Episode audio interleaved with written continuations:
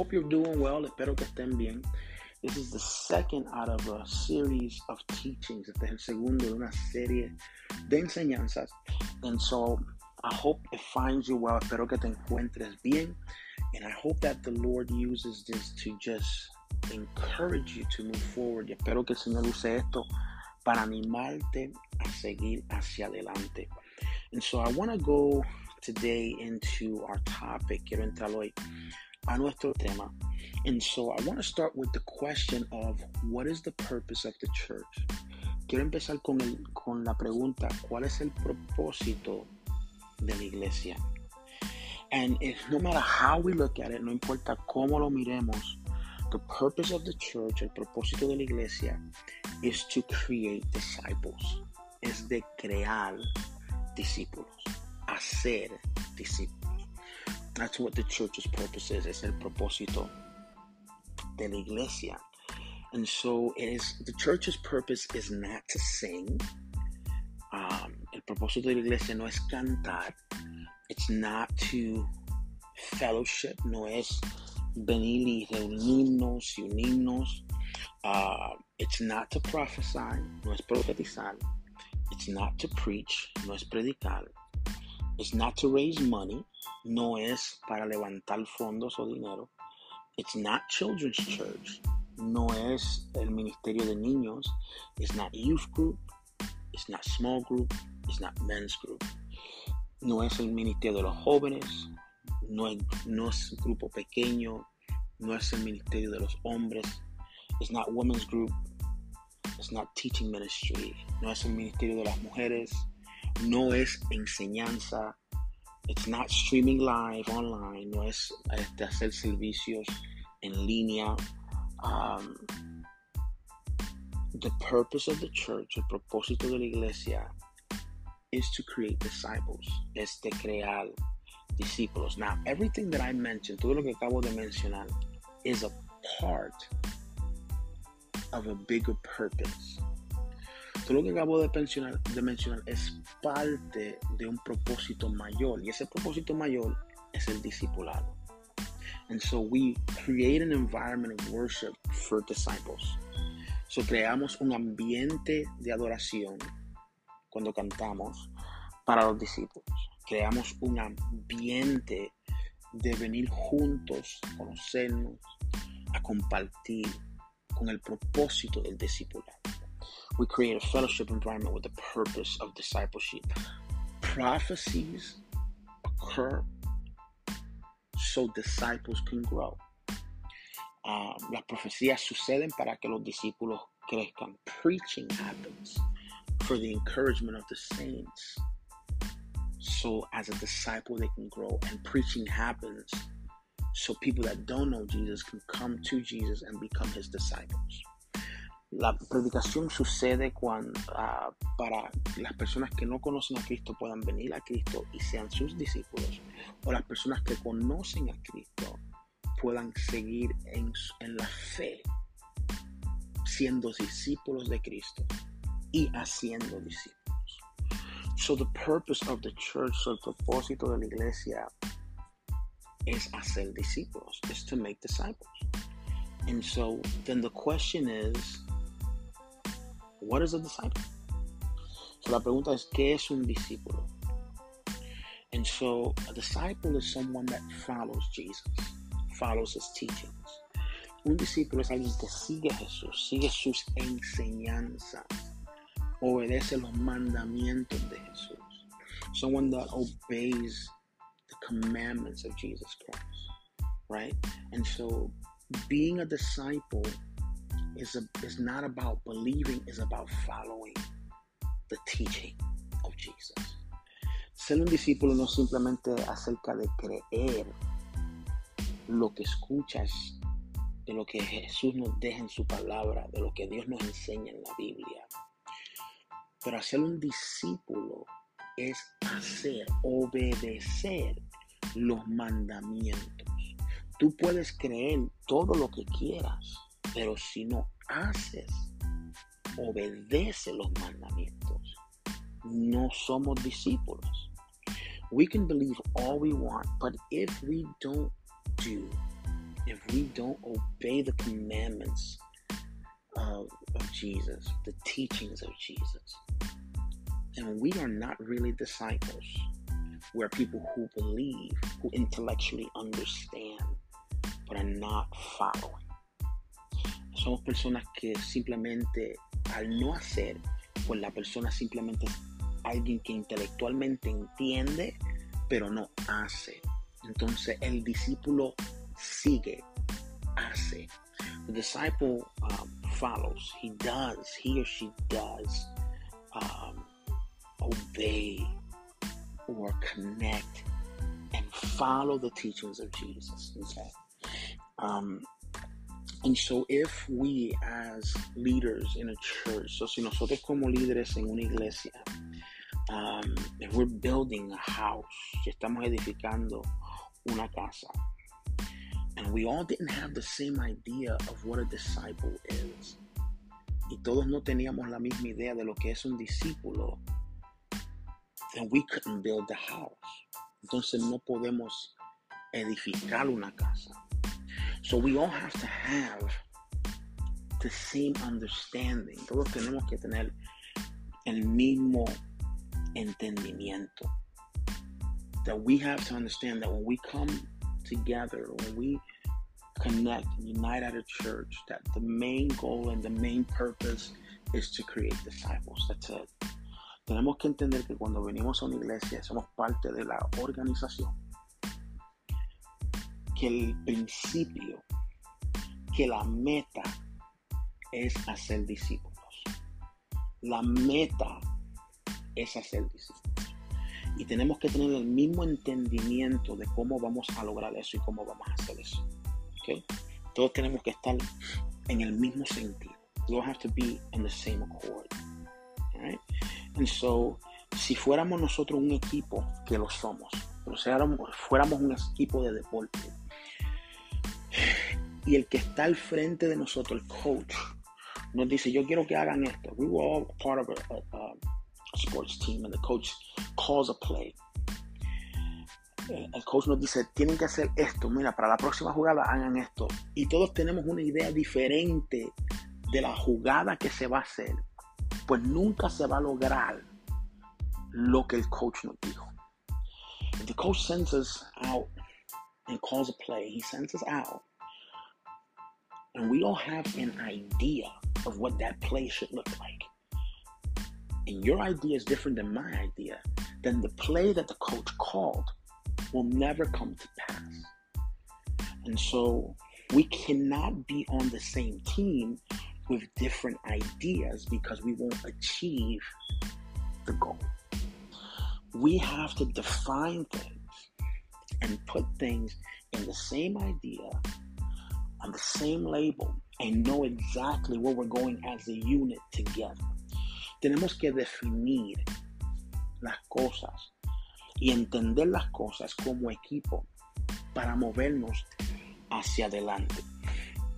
hope you're following me. Espero que me, que me estés siguiendo. Okay? And so we cannot be effective if we don't have the understanding of what we're doing. No podemos ser efectivos como debemos hacer si no tenemos el entendimiento de lo que estamos haciendo. So, Basan has to agree. En Basan tenemos que estar de acuerdo we have to understand that the goal of our church is to create disciples. We use different strategies, but the goal is to create disciples. Aunque usemos diferentes estrategias, pero la meta es de hacer discípulos. And so the, strategy in our worship won't be the same strategy in our youth group. La estrategia en el culto de adoración no va a ser la misma estrategia con la juventud, porque son dos ambientes diferentes. They're two different environments. But the goal is to create disciples. So something is going to look like something when we worship, and it's going to look like something when the young people get together. It's going to look like something when we teach, and it's going to look like something when the men or women's group come together. That, I hope that makes sense. So se va a, se va a ver diferente lo que vamos a hacer, la estrategia que vamos a usar para ser discípulos en el culto de oración que lo que cuando los jóvenes se reúnen. Va a ser diferente, se va a ver diferente cuando enseñemos que cuando las damas y los caballeros se unan. Va a ser diferente en el ministerio de los niños que cuando hagamos cosas online. It'll be different with children's ministry versus when we're doing something online, but the goal and whatever strategy that we're using is to create disciples. So la meta no importa qué estrategia estamos usando, es hacer discípulos. And so, when we look at the word, cuando miramos la palabra, Jesus is the one that tells us what this is like, what it looks like. Jesús es el que nos deja saber cómo se va a parecer esto. And so in Matthew 4, you've heard me read from this before, usted me ha escuchado leer de aquí anteriormente, uh, Matthew chapter 4, and I'm going to look at verse 19. Voy a mirar al versículo 19. Um, let me just read it. Lo voy a parafrasear en español, pero lo voy a leer en inglés. Uh, it says, Come follow me, Jesus said, and I will make you fishers of men. Jesús dice, ven y sígueme y yo os haré pescadores de hombres. Es lo que creo que dice en español. el discípulo sigue y el discípulo empieza a tener una transformación. The disciple follows Jesus. Y, déjame, déjame aclarar, el discípulo sigue a Jesús. The disciple follows Jesus and begins to encounter a transformation. So a disciple follows Jesus to the extent of being transformed by Jesus. El discípulo sigue a Jesús siendo transformado por Jesús. Okay? And so, yes, it's the work of the Holy Ghost. Sí, es el trabajo del Espíritu Santo. But I, I, I want to give it to you basically. Te lo estoy dando básicamente. So, you, so we can have the same understanding para tener el mismo entendimiento.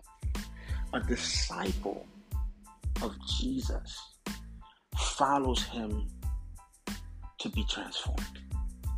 Un discípulo, excuse me, un, un discípulo de Jesús lo sigue para ser transformado. Walking around and just bumped into a chair. All right. Praise the Lord. So we have to now, when we look at the verse, we understand that to follow Jesus is to walk with Him, It's walking right behind Him, following His teachings. Entendemos que seguir a Jesús es seguir detrás de Él, detrás de sus pisadas, detrás de sus enseñanzas.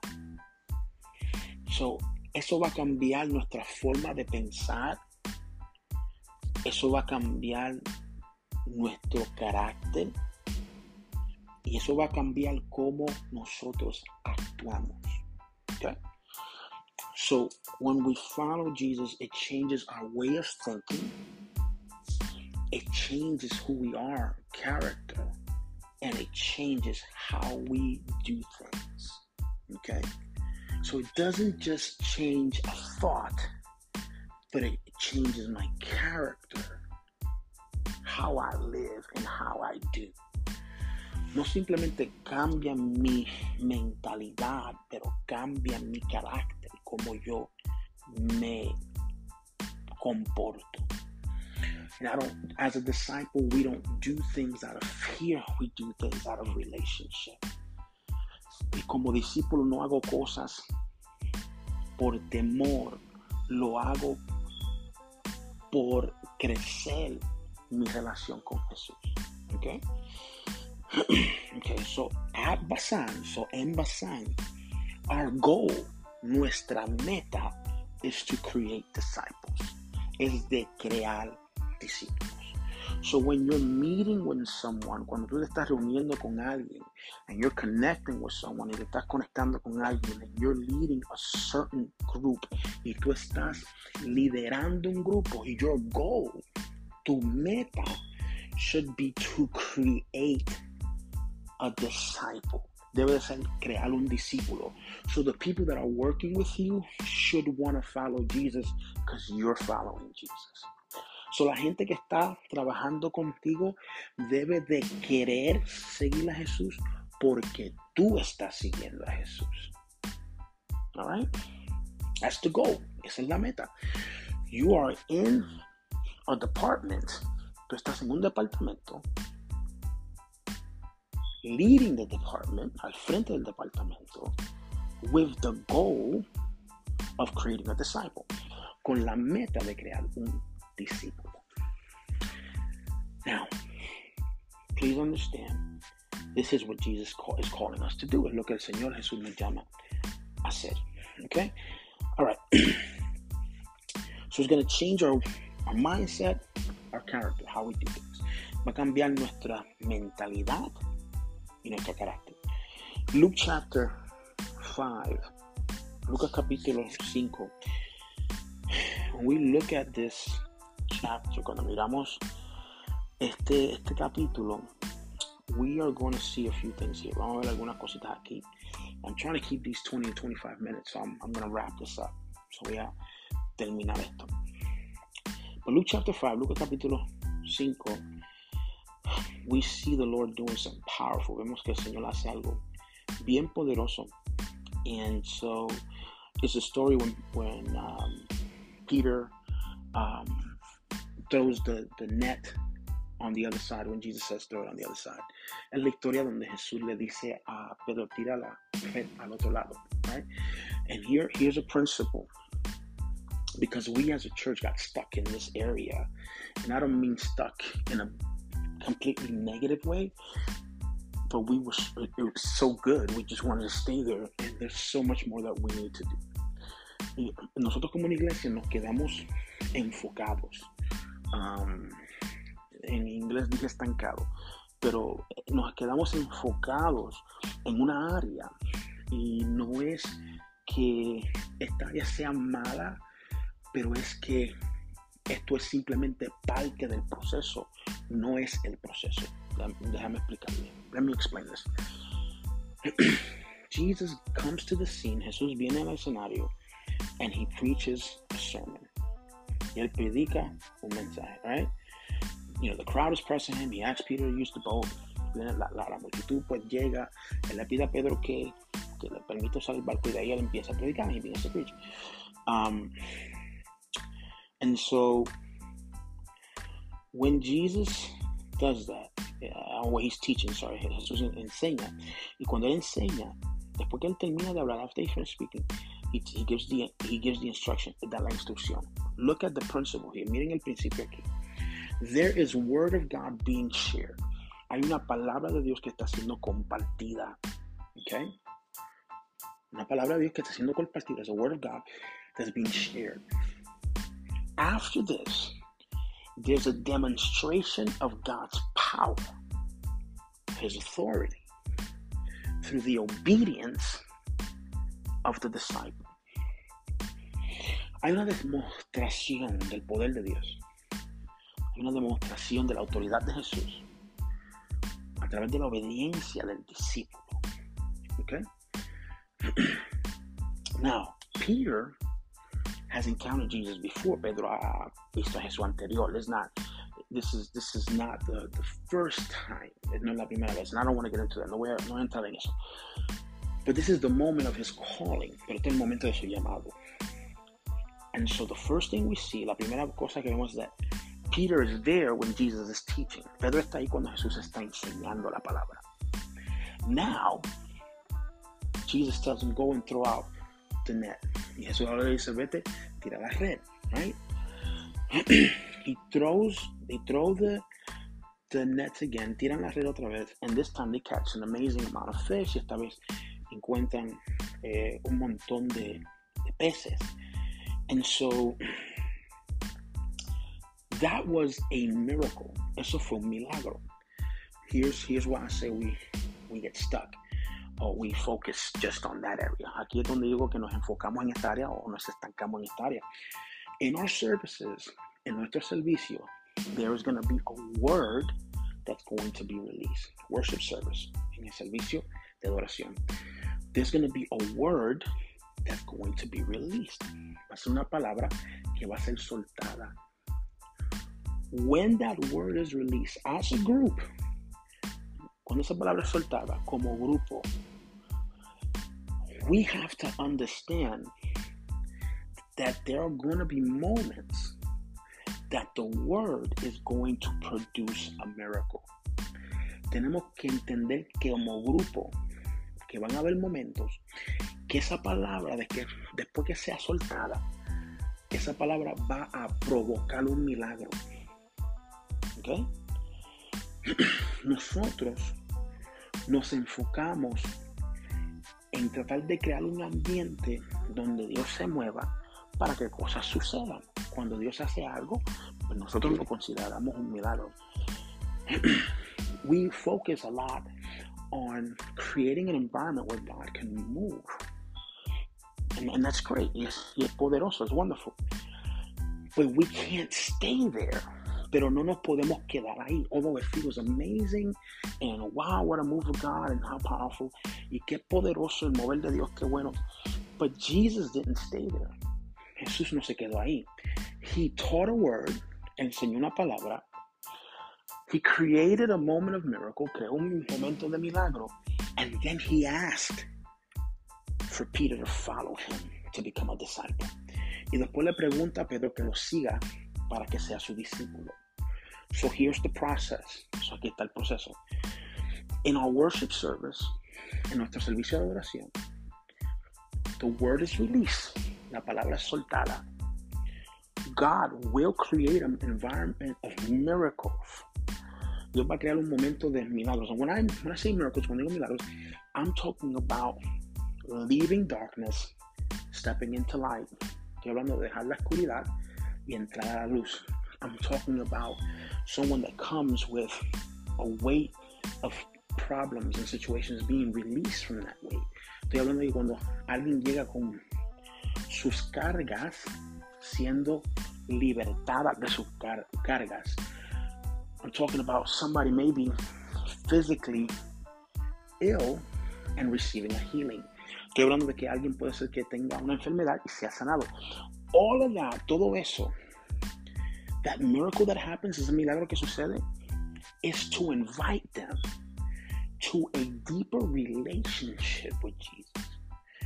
Todo ese milagro que sucede es simplemente para que ellos puedan entender que Jesús tiene poder y para que puedan recibir la invitación a tener una relación con Jesús, a profundizar su relación con Jesús, a tener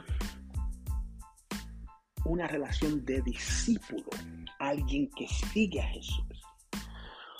So they can have a moment of this, uh, uh, excuse me, so they can encounter, they encounter this, this miracle, they encounter this experience, but it's the encounter is for the greater work of walking in discipleship, of being a disciple that makes disciples. Jesus told Peter, Follow me. Jesús le dijo a Pedro, Sígueme. Hold on, where, where is it? Hold on, sorry.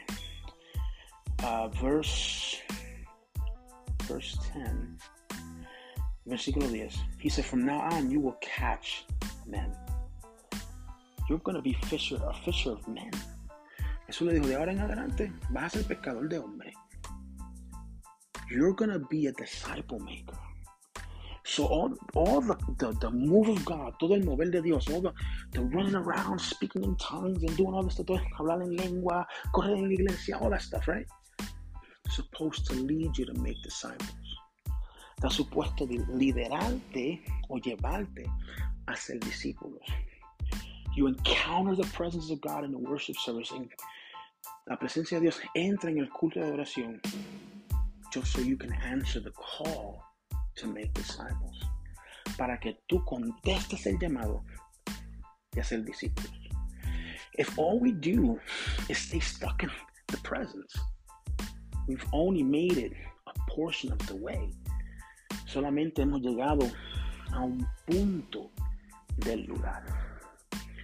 Pentecost came so the church can make disciples. El Pentecostés ocurrió para que la iglesia pudiera ser discípulos. So the process for us, so el proceso para nosotros, number one is to understand what a disciple is. Es entender, número uno, que es un discípulo. And number two, understand that is word, manifestation of the word, discipleship. Que es palabra. Primeramente, perdón, vamos a regresar. Tenemos que entender entonces el principio. Y el principio es que es la palabra siendo soltada, la palabra manifestada para nosotros hacer pescadores de hombres. So as the word released, the word manifested, so we can now become fishers of men. I hope that makes sense. I hope you understood that. And I am definitely past the 20 minute mark. I got more to share, but we're going to leave that right there. We'll leave you with that word principle. Next week, I'll come back and I'll teach you something else. Uh, y la semana que viene, pues, vengo, regreso y le enseño algo más. But I hope you're starting to see this. Espero que puedan empezar a ver esto. Okay? All right. God bless you. Dios le bendiga. And we'll be with you again next week. Y estaremos enseñando de nuevo la semana que viene. Bendiciones. God bless.